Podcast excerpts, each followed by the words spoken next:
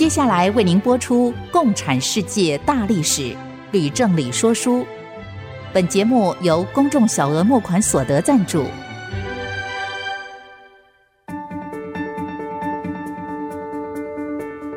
共产主义的兴衰影响近两百年来的全球局势。认识共产主义，才能掌握二十一世纪的国际发展。全球视角，大历史观点。欢迎收听《共产世界大历史》，吕正理说书。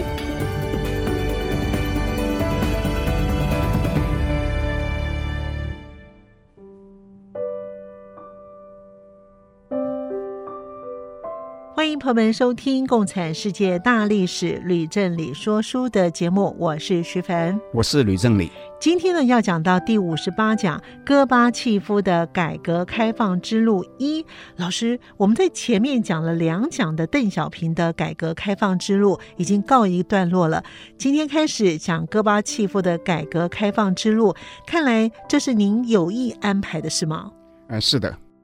如果有人要问，在上一个世纪最后的二十年里，有什么样的历史事件的发展对我们今天的世界影响最大？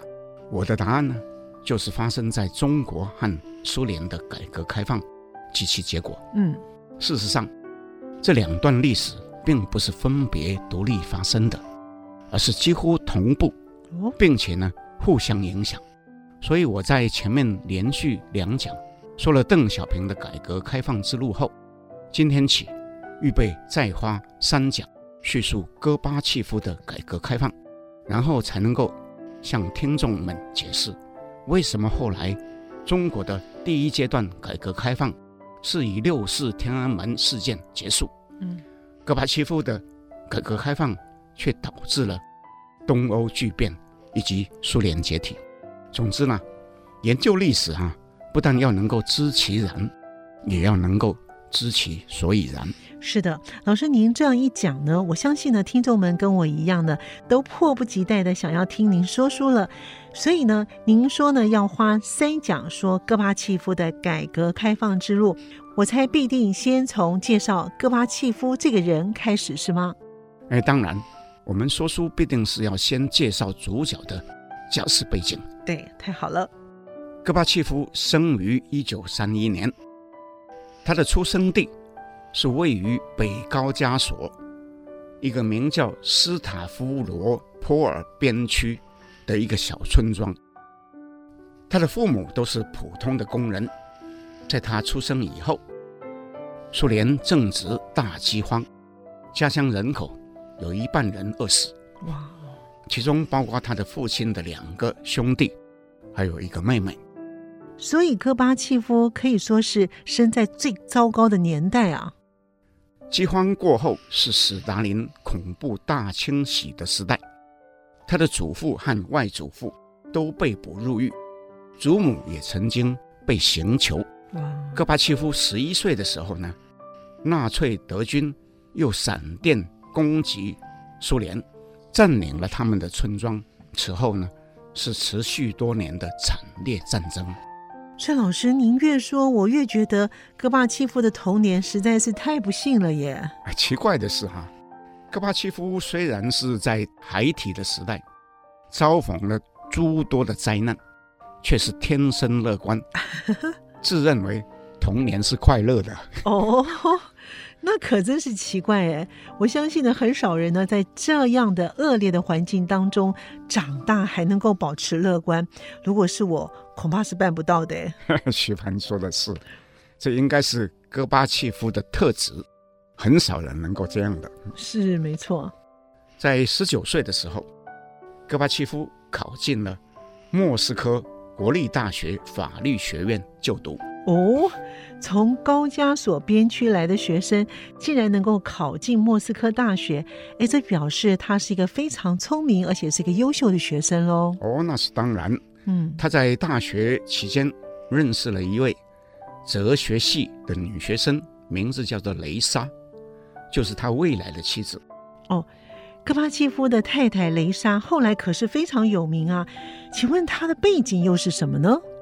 雷莎出生在阿尔泰地区，嗯，父父亲是铁路工人，嗯他和戈巴契夫一见钟情啊，嗯，两个人都还没有毕业哈、啊，就结婚了。戈巴契夫大学毕业以后被分发回到边区的家乡工作，雷莎就决定跟着丈夫回到她的家乡，但是在失业很久以后呢，才找到一份教书的工作。所以是说，戈巴契夫回到家乡之后，并没有什么靠山可以帮他的太太找工作，是吗？哎，是的，啊，可以这样说。不过戈巴契夫的宦途哈、啊。却是非常的顺利。嗯，回乡十五年以后，就接任为斯塔夫罗波尔党委第一书记。哇，这个戈巴契夫怎么会那么厉害啊？他是不是有什么样的特别的原因呢？老师，确实是有原因的。哦，这原因也非常特别。怎么样的特别？这有一部分是他自己的条件、自己的选择和努力；另外一部分呢，是有人提拔。戈巴契夫回到家乡的第一份工作是在检察院，但据他自己说，同事对他既不客气也不关心，所以没几天呢，就直接去向检察院的检察长请辞。检察长把他痛骂一顿，但还是准许他转调到共青团去工作。哦，这可以看得出来，哇，这个戈巴契夫呢，不但胆子很大，哎，他不怕权势，也勇于选择自己的道路，哎。是啊，确实这也是戈巴契夫的特质之一啊。不过呢，他还是要再等五年，等到一位名叫库拉科夫的农业专家被调到斯塔夫罗波尔边区接任第一书记，他对。戈巴契夫非常的欣赏，不断地呢给他新的工作、新的挑战、新的历练，戈巴契夫才开始平步青云了。另外值得一提的是，戈巴契夫知道自己不懂农业，为了要完成库拉科夫所交付的工作，决定到斯塔夫罗波尔的一个农学院去正式注册，修习农业课程。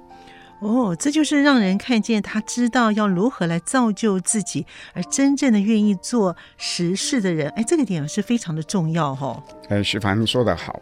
所以后来库拉科夫升任为主管全国农业的中央书记，就推荐戈巴契夫继任为斯塔夫罗波尔第一书记。又过八年，库拉科夫呢病死，戈巴契夫呢又接替他成为主管俄国全国。农业的中央书记，那所以库拉科夫是戈巴契夫的贵人喽。那如果没有他一路提拔，戈巴契夫不可能爬到这么快耶。事实上，戈巴契夫另外还有两个贵人呢、啊。哦，还有哪两位呢？这两位贵人不但是重要，也非常的特别。有什么样的特别呢？老师，这就要从斯塔夫罗波尔这个地区说起，因为这个地区虽然是穷乡僻壤。却以拥有国家级的风景温泉区闻名，许多苏联的高层领导人常去度假兼养病，戈巴契夫因而有机会跟他们接近。其中最重要的两个人是苏斯洛夫和安德洛波夫两个人。哦，我知道苏斯洛夫，哎，老师介绍过很多次了。他在呢苏共政治局里面呢，主管的意识形态还有呢这个思想是比较保守的。那曾经也和布里兹涅夫呢共同领导同志罢黜了赫鲁雪夫。哎，不错，许帆还记得他。嗯，苏斯洛夫年轻的时候也曾经担任过斯塔夫罗波尔第一书记，算是戈巴契夫的前辈。他认为戈巴契夫有大才，在布里兹涅夫面前极力的推荐他。哦，那真的是很重要哦。不过，请问老师，安德洛波夫又是什么样的一个人呢？安德洛波夫长期担任苏联 KGB 主席，深受布里兹涅夫倚重，在布里兹涅夫死后又继任为苏联总书记，当然是不得了的大人物。更重要的是什么呢？是他出生在斯塔夫罗波尔区，是不折不扣戈巴契夫的同乡，哦，所以呢，和他就更亲密了。有人认为啊，这两个人正是戈巴契夫背后的靠山，是他之所以能够升任为中央书记，又在两年后呢，不到五十岁就成为有史以来最年轻的苏共政治局委员的原因。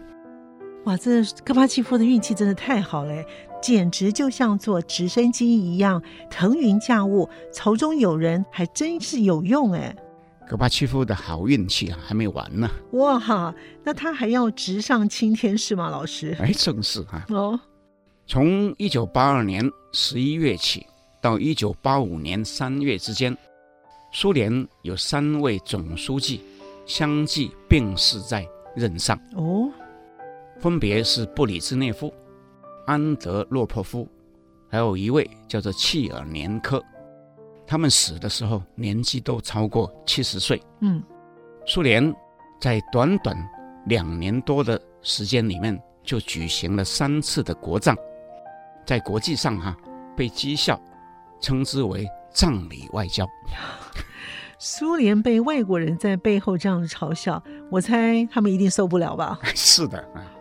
那其实安德洛波夫在临终的时候就已经表示希望戈巴契夫接任总书记，可是政治局却选了健康状况非常差的切尔年科，结果切尔年科在任的时候，大部分的时间是躺在病床上啊。嗯，因此哈、啊，切尔年科死后没有几天，长期主管外交的苏共元老。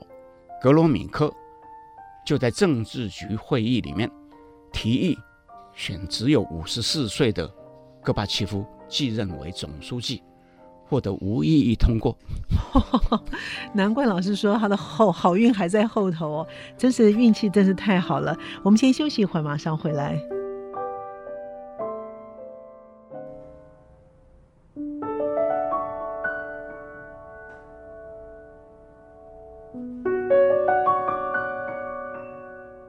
欢迎朋友们继续回到《共产世界大历史吕振理说书》的节目。我们的节目呢，在每个星期二的晚上八点钟播出，在星期六的下午两点到三点钟会再重播。老师，您刚才叙述的戈巴契夫升官的速度也未免是太快了。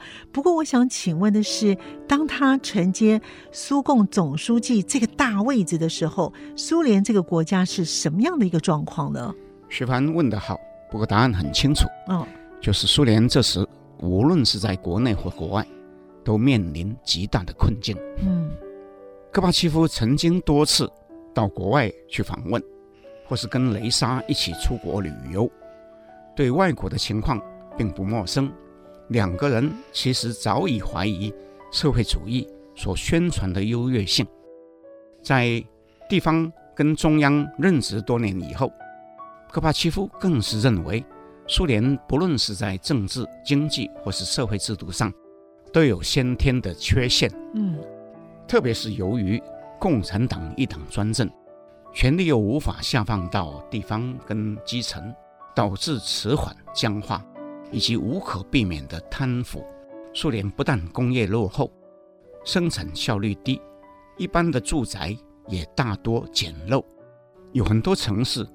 竟没有下水道或是自来水，也没有铺柏油的马路。哇！我记得老师先前也曾经说过，哎，在布里兹涅夫统治的末期，苏联的经济成长率已经趋近于零，等于是完全停滞的。正是哈，我也曾经说过，苏联经济之所以如此恶劣，事实上与国家一直不断的在支付巨额的军费跟核武。太空竞赛费用有关，这就使得戈巴契夫很早就认为，苏联必须尽快跟美国和解，结束冷战。另外呢，戈巴契夫在内部也面临着复杂的民族问题。哎，老师，苏联的民族问题究竟有多复杂、多难解呢？苏联是由十五个共和国加盟而组成的。其中却有一百多个不同的民族，因而可以想象，有各种不同性质的冲突发生。又由于历史的因素，俄罗斯以外的加盟共和国及其人民，大多对于大俄罗斯沙文主义是既厌恶又恐惧。其中最难以解决的，是波罗的海三小国。哎，为什么呢？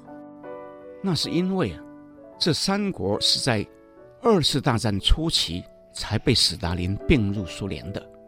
但是无论从历史、民族或是宗教来看，都和俄罗斯还有其他的共和国相差很远。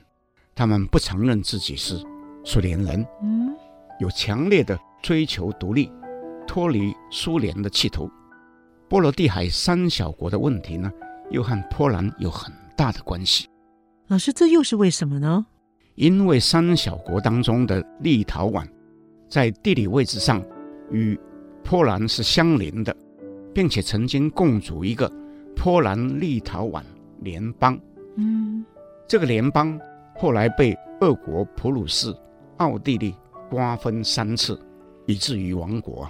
哦，原来波兰在历史上三次被瓜分，立陶宛也跟着是一起的。啊，真是难兄难弟耶！哎，不错，这一对难兄难弟，好不容易在第一次大战之后都复国了，嗯，却又在第二次世界大战之后一起被关入铁幕，嗯，因而哈，两者早已就形成一个。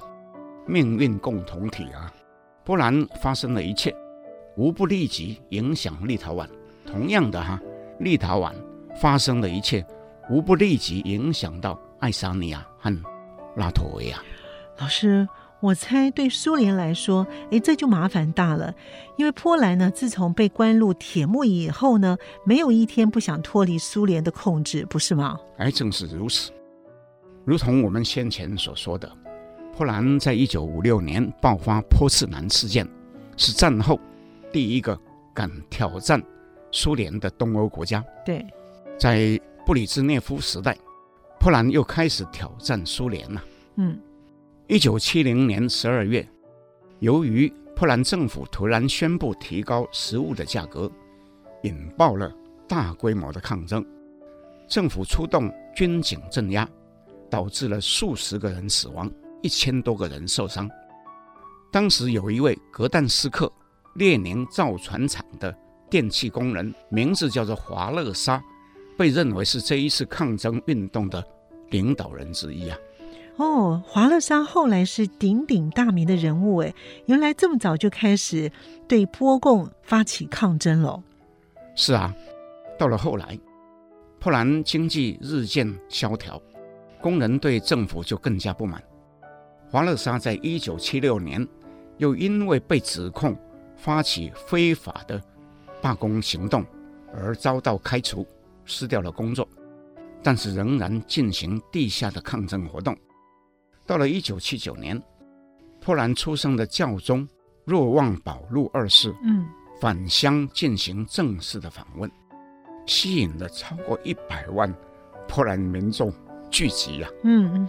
教宗演讲的时候，明显的支持波兰人追求自由和人权，同时表示反对暴力的行动。嗯，对华勒沙领导的和平抗争，就无疑就有了激励的作用。是，因而啊，当波兰在一九八零年爆发有史以来最严重的经济危机的时候，一场全国性的大罢工也就随之爆发了。那么，由于罢工的规模实在是太大了哈，嗯，波共就被迫在九月跟工会的代表签订一份协议书。嗯，那什么样的协议书呢？老师，这个协议书叫做格但斯克协议。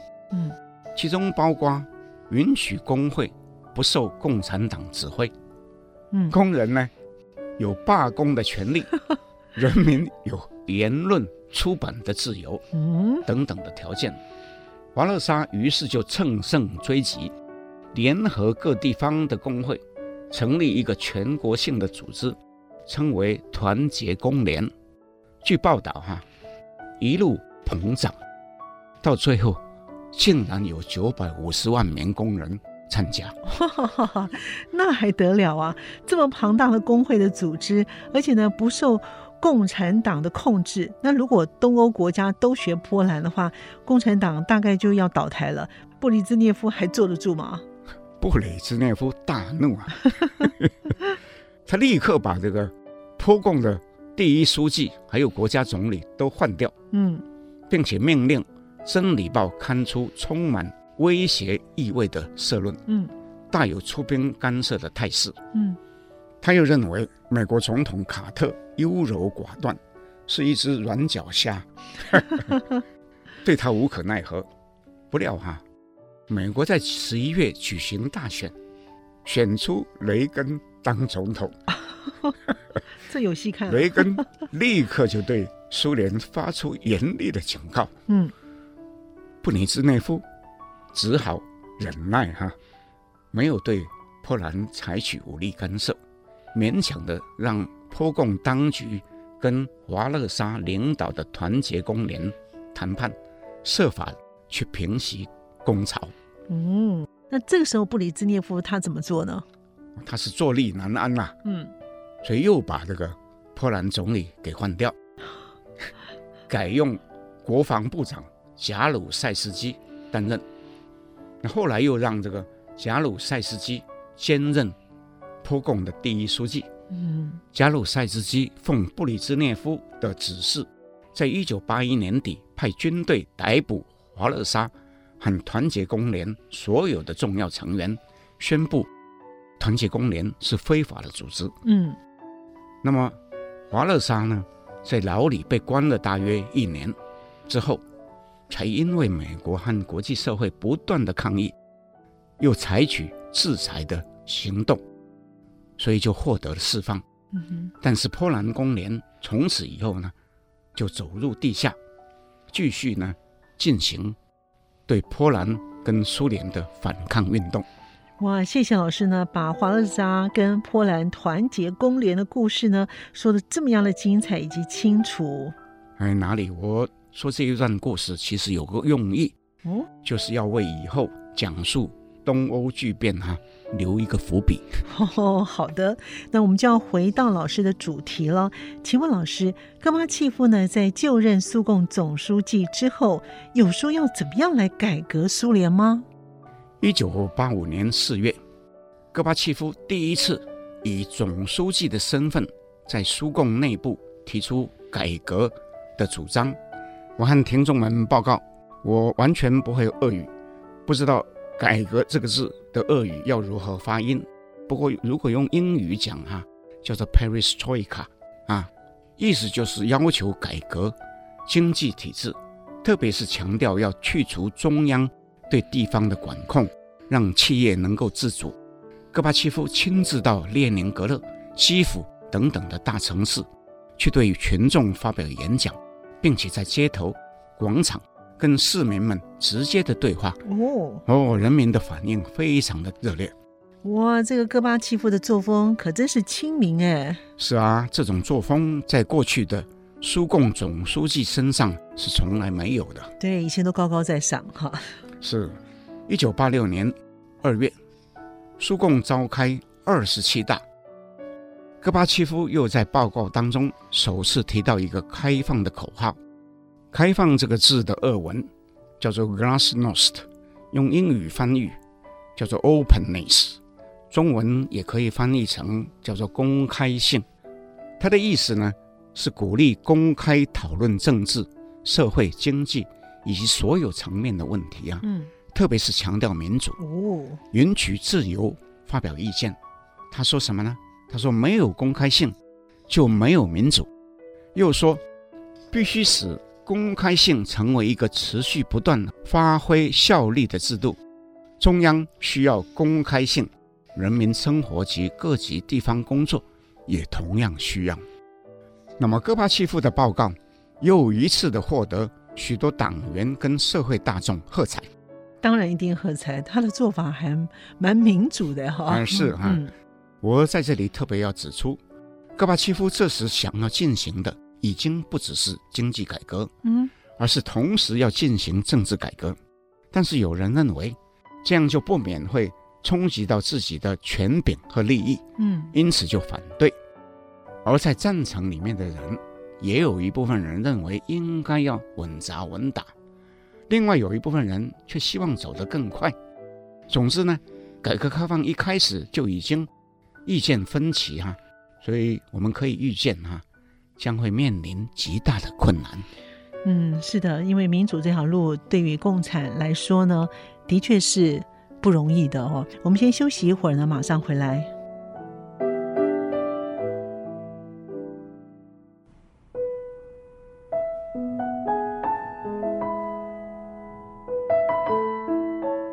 欢迎朋友们继续回到《共产世界大历史吕正理说书》的节目。哎，老师，您刚才说呢，苏联有人支持戈巴契夫的改革开放，也有人呢会反对的。那请问哪些人支持，哪些人反对呢？那些反对的人哈、啊，并不一定会公开表示哈。哦，那是当然的嘛，是吧？嗯。不过可以确定的是，大多数的军方将领、KGB 要员。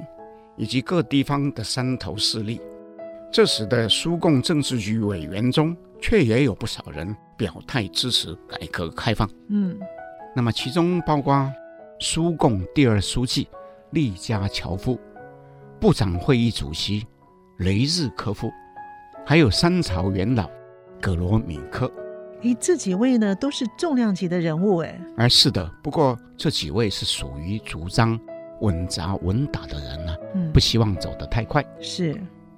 那么其中我特别要请听众注意的，是第二书记利加乔夫。嗯，因为呢，他并不是真正支持改革开放，而是阳奉阴违，对戈巴契夫的改革反而是有破坏的作用。我在下一讲里面呢，还要特别说到他。哦，好的。那么希望走得比较快的是哪些人呢？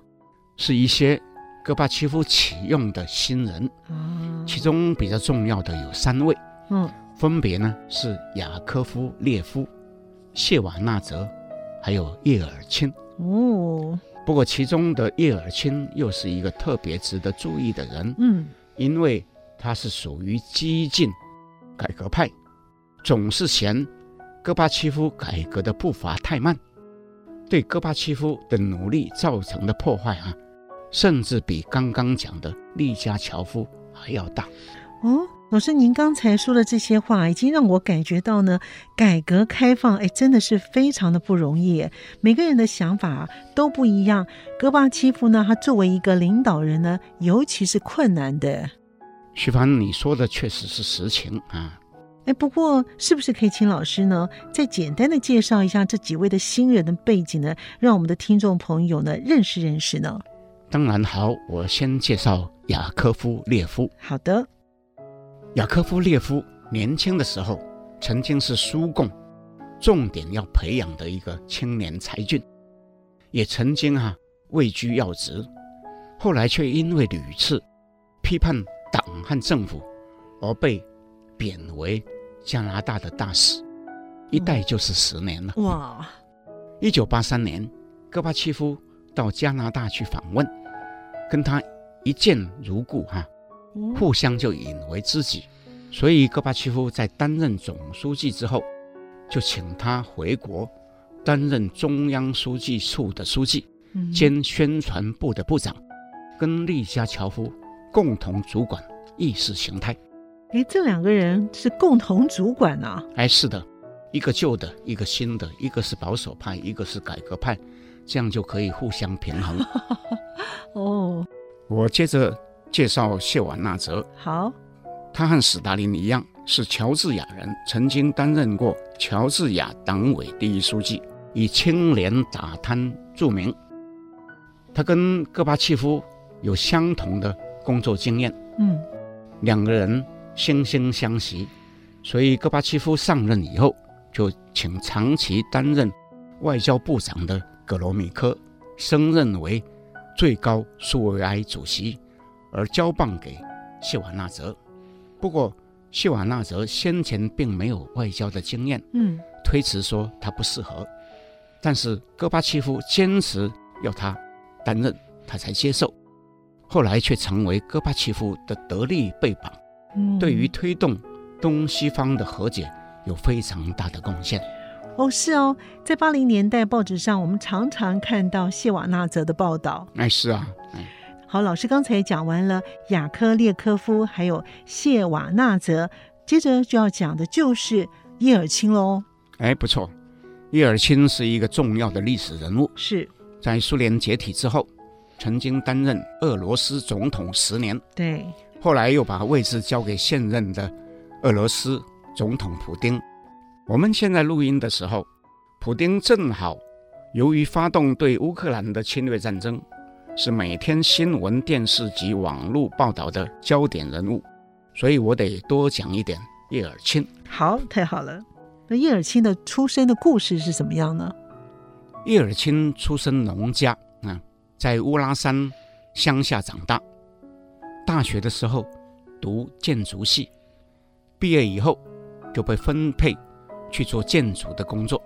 他的个性是桀骜不驯啊，在学校的时候就胆敢批评老师啊。那开始工作以后，又常常的公开批评长官呐。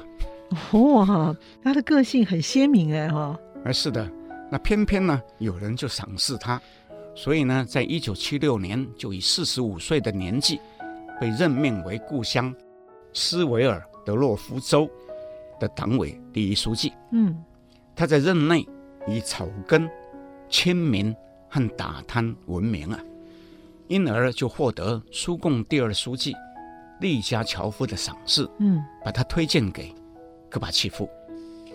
到了一九八五年底，叶尔钦又被升任为莫斯科党委第一书记。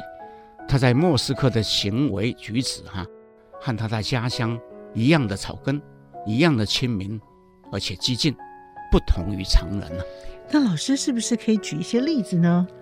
啊，例如，他虽然配有私人的公务车，却常常搭公共汽车去上班。哦。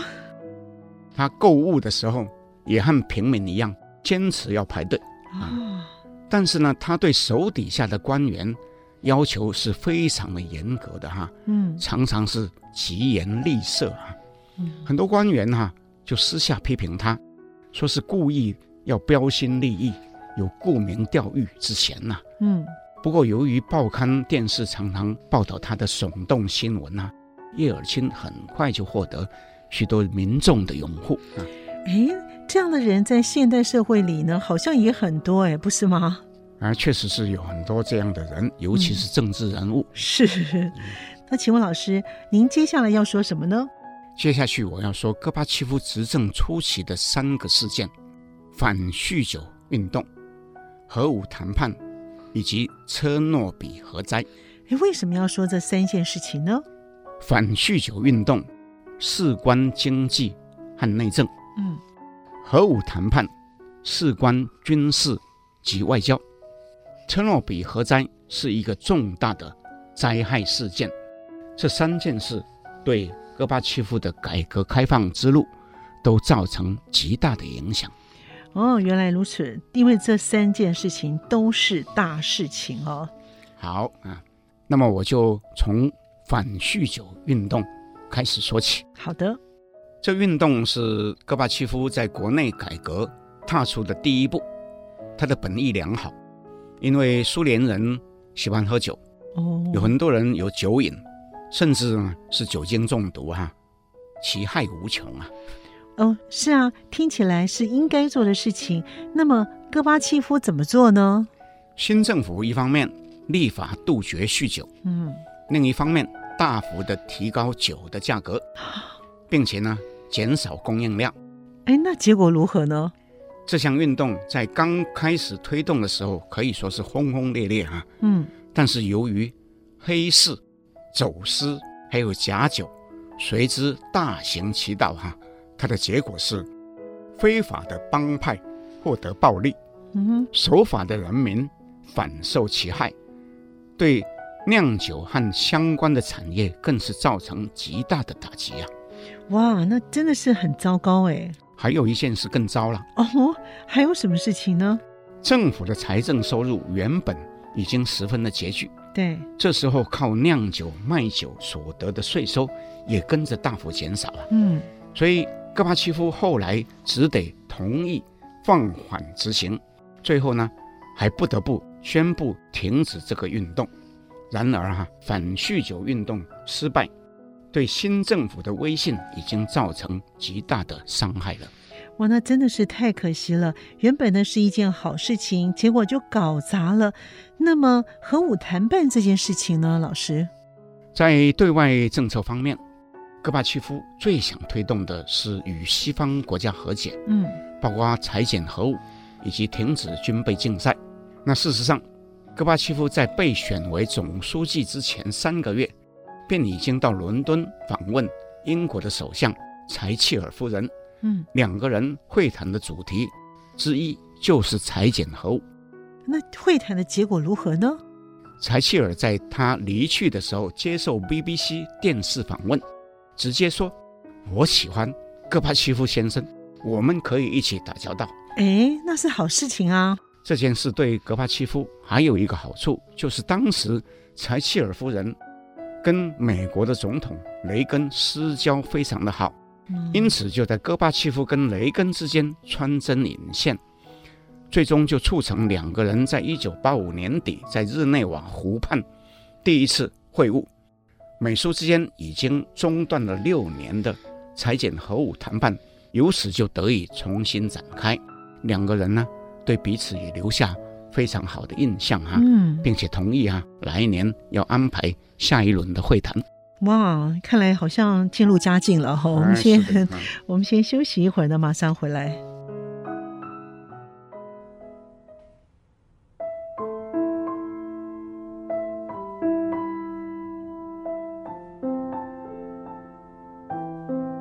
欢迎朋友们继续回到《共产世界大历史吕振理说书》的节目。老师戈巴契夫呢，在反酗酒运动跌了一跤之后，在核武谈判呢，哎，幸好扳回了一分。不过呢，车诺比的核灾恐怕不是好事吧？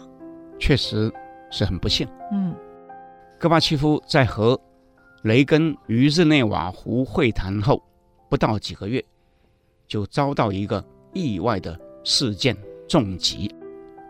一九八六年四月，在乌克兰和白俄罗斯交界处的车诺比，有一座核电厂突然发生爆炸，对，一时就火光冲天哈，对，放射的物质大量的抛入天空，嗯哼，污染方圆数十公里的地区。苏共中央立刻派员前往处理，但由于官僚体制一向僵化。隐瞒事实，等到察觉事态严重，再向国际求援的时候，已经是两个礼拜以后啊！哈，两个礼拜以后，哎，那真是惨哎！那核灾造成了多大的伤害啊？车诺比事件是人为的操作错误造成的，嗯，导致极为严重的灾害及损失。据报道。事故发生的几天内，只有数十人死亡，但是由于许多人暴露于严重的辐射污染当中，致使死亡人数在一年之内呢攀升到数千人。更严重的是，当时有六十万人奉派或是自愿进入出事地点处理善后，有没有适当的防护设备，因而长期暴露在辐射线中。经过二十年后，估算这些被称为“清理人”的人当中，竟有六万人已经死掉了，另外有十六万人残废。哎呀，真是不得了的严重哎！是啊，至于经济损失，有人引据戈巴契夫的说法，光是用于处理被辐射污染的人、器物、建物。还有土地就用掉了一百八十亿卢布，哇！苏联呢，几乎就要破产了。嗯哼。总之呢，车诺比事件对于正想积极作为的戈巴契夫是一项极大的打击，是对于苏联后续的经济发展呢，更是投下巨大的阴影。是，真的是太不幸了。假如没有车诺比事件发生的话，戈巴契夫的豪情壮志说不定更能够成功的实现呢。哎，说的对哈。嗯，车诺比事件对于戈巴契夫而言，还有另外两层的不同的意义。哎，有什么样的两层的意义呢？首先，事件发生的时候，苏共政治局还有一部分委员主张选择性的。发布新闻，以免外国敌人借机恶意攻击。但是戈巴契夫拒绝。他认为这完全违反他一再强调的公开性。他也由此更清楚地看见苏联旧体制的危害之深呐、啊，更决心要进行改革。所以说，戈巴契夫和旧式的共产党员的思维显然是不同的。那另外一层意义呢，老师？戈巴契夫在车诺比事件中也看见了核武的潜在危险，更决心要结束冷战。他曾经提出一个问题，说：一个和平用途的核电厂事件就造成如此重大的灾害，那么假使爆发一场核战，那结果会如何呢？哎，真是一个好问题。戈巴契夫对于核武的思想与赫鲁雪夫已经相近了哦。是啊。不过，请问老师，您讲完这三件事情，接着要告诉我们什么样的事情呢？哎，我接着要讲戈巴契夫打贪。哦，打贪，打贪好像也很流行哎。哎，不错，特别是在共产国家里面。嗯，由于共产党一党专政，使得党官掌握绝对的权力，导致绝对的腐化。苏联在布里兹涅夫时代，更是贪腐成风啊。因为布里兹涅夫不但本人接受贿赂，又纵容他的家属滥权，以至于上行下效，贿赂公行啊。那后来有什么样的事情吗？布里兹涅夫死后，继位的安德洛波夫痛恶贪污，就发起大规模的反贪腐行动，光是逮捕重量级的党政高官就达到几十人呐、啊。一时间呢，就风声鹤唳。哦，原来在安德洛波夫的时候就已经开始打贪了。不过安德洛波夫他患有严重的肾脏病啊，在位没有几个月，病情就开始恶化。嗯，打贪运动就缓了下来，有很多人就因此松了一口气哈。不料戈巴契夫上台以后，第二年也公开宣称要打贪。哎，那请问戈巴契夫是打苍蝇呢，还是打老虎呢？戈巴契夫打贪触及的层级也很高，绝对是打老虎啊。Uh huh. 例如，布里兹涅夫的儿子、女婿，哦、还有私人秘书，都分别遭到起诉，被处十年或是其他不等的有期徒刑。不过，有人认为戈巴契夫打贪另有目的。哎，他什么样的目的呢？老师，我们如果回顾当年，赫鲁雪夫也曾经誓言要改革，对，发动去斯大林化，是可以说是轰轰烈烈。不料后来竟遭到罢黜，改革因而就停顿了。戈巴契夫既然是要推动改革开放，自然要避免重蹈覆辙。但是布列兹涅夫在位十八年当中，他的党羽布满了中央跟地方，如果不尽早策换呢，难保不会历史重演。哎，说的也是，可是他怎么做呢？事实上，除了打贪，还有一个更好的方法，嗯，就是以年龄或是健康因素为由哈，逼退那些潜在的威胁。哎，这样听起来是个好办法。戈巴契夫主要是想逼退哪些人呢？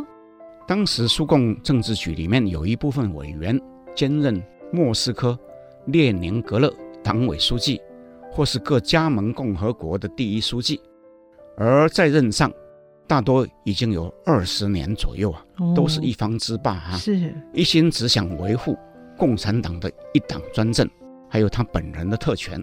并且是穷奢极欲哈，这些人正是戈巴契夫想要除去的主要目标哈。嗯，所以从一九八六年底开始，两年之内，戈巴契夫便以年龄或是健康为理由，逼退多名盘踞已久的山头势力哈。其中包括哪些人呢？嗯，包括哈萨克第一书记库纳耶夫，阿塞拜疆。第一书记阿利耶夫，以及乌克兰第一书记小贝尔特斯基。哇，果然打的都是老虎哎哎，那不是大快人心吗？确实是人心大快哈。嗯，不过戈巴契夫在逼退的过程当中，却犯了一些明显的错误。哦，又来了，戈巴契夫犯了什么样的错误呢？我举一个例子。好，哈萨克的第一书记库纳耶夫任职已经有二十二年了，嗯，被公认是寡廉鲜耻。但是，由于他竭尽一切办法巴结布里兹涅夫，包括送他大钻戒，还有豪华的别墅，所以呢就能够长期在位。那你想，戈巴契夫逼他下台，人民是不是无不欢喜啊？那当然是喽。当时哈萨克共党高层也有人心中暗喜啊，对，以为有机会可以接任了。不料哈，戈巴契夫宣布的新任第一书记，竟然是一个从来不曾在哈萨克工作过的俄罗斯人啊。嗯，而哈萨克人却大多怀有强烈的反大俄罗斯沙文主义情结啊。库纳耶夫和他的党羽，于是就发动了示威抗议，嗯，造成了数百人死伤的流血事件。此后，哈萨克动乱就没有停止，一直到三年后，戈巴契夫才决定换上一位哈萨克本土出身的第一书记。可是呢，这时候已经太晚了，因为苏联崩解在即啊。老师，您说这个故事真是太棒了。不过，从这个故事当中，还有前面的反酗酒运动的失败，我觉得老师好像也在指出戈巴契夫有什么不足的地方，是吗？啊，我确实是想说一件事：戈巴契夫虽然一心要改革，希望让苏联改头换面，对，在执行的时候却往往想不周全，以至于功败垂成，实在是可惜哈、啊。嗯，如果再往更深一层去看，一方面可能是因为他天生过于乐观，另一方面也可能是因为在他的身边没有好的幕僚，能够为他出谋划策，去补他的漏洞。嗯，是的，我们在今天的《共产世界大历史吕正理说书》的节目，我们暂时要告一段落了。今天说的是第五十八讲的戈巴契夫的改革开放之路一，下一次我们要谈到的是戈巴契夫改革开放之路二。另外要提醒我们的听众朋友呢，我们的节目呢也会在 Apple Podcast 跟 Google Podcast 上架。如果呢你在 Podcast 收听的话，欢迎您能够按一下订阅键，就可以每一集收到我们的节目，收听也非常的方便。共产世界大历史吕正理说书的节目，我们下次见了。谢谢各位听众，我们下次见。明白过去，才能洞悉现在，展望未来。共产世界大历史吕正理说书节目，由公众小额募款所得赞助播出。